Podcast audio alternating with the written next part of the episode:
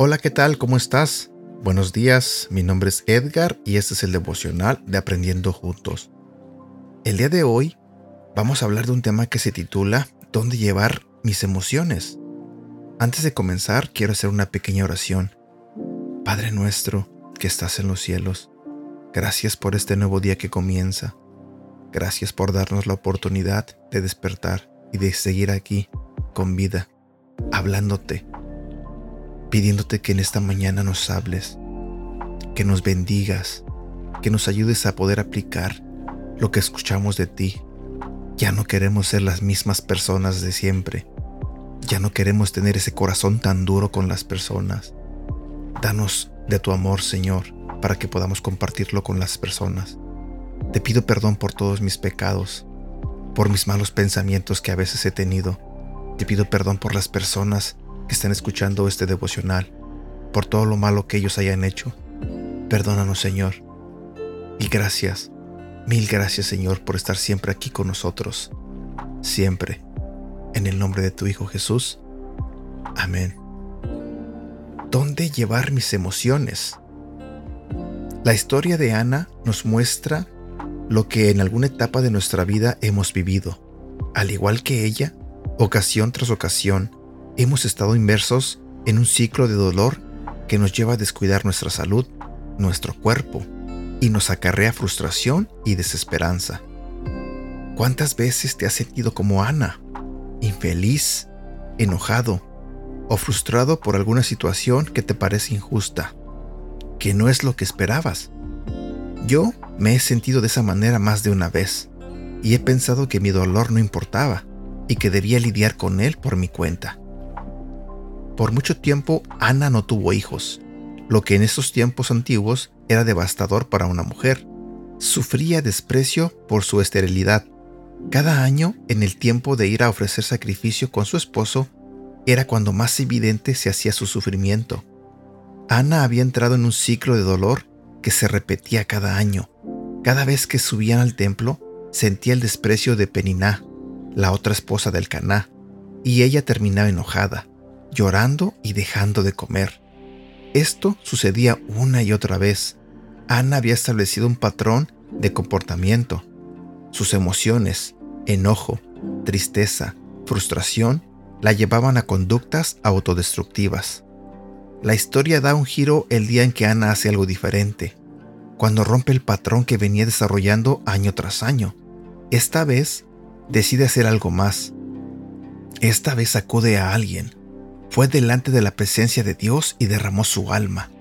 Expresó delante de Dios su angustia. Sacó toda la amargura que llevaba dentro por años. Lloró abundantemente delante de Él. Le contó a Dios la razón de su angustia y le pidió intervenir en el problema. Dios escuchó su clamor y a través de Elí le envía un mensaje de paz, tranquilidad y confianza que generó en ella una actitud distinta Ana ahora reacciona de otra manera. Las circunstancias no cambiaron, pero ella cambia al estar en la presencia de Dios y expresar sus emociones. Esta historia nos da una nueva perspectiva ante las emociones que nos desbordan. Aprendemos que la presencia de Dios es el lugar correcto a donde llevar nuestras emociones, especialmente las difíciles.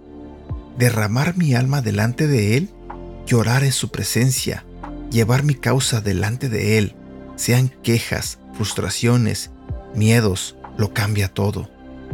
Cuán transformador es saber que Dios no se asusta de mis emociones, que Él las entiende tan bien que me recibe con los brazos abiertos, que me acaricia con su paz, toma mis cargas, mis preocupaciones, mis frustraciones, toma mi enojo y no me juzga.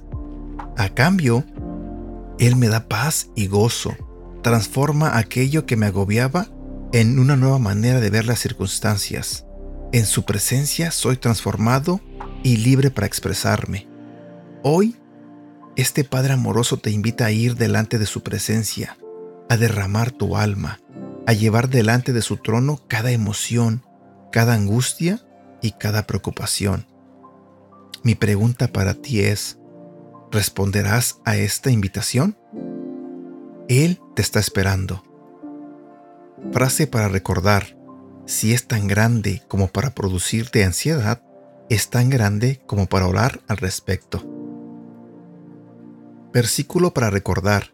Gálatas capítulo 5 versículo 19 al 21. Todo el mundo conoce la conducta de los que obedecen a sus malos deseos. No son fieles en el matrimonio.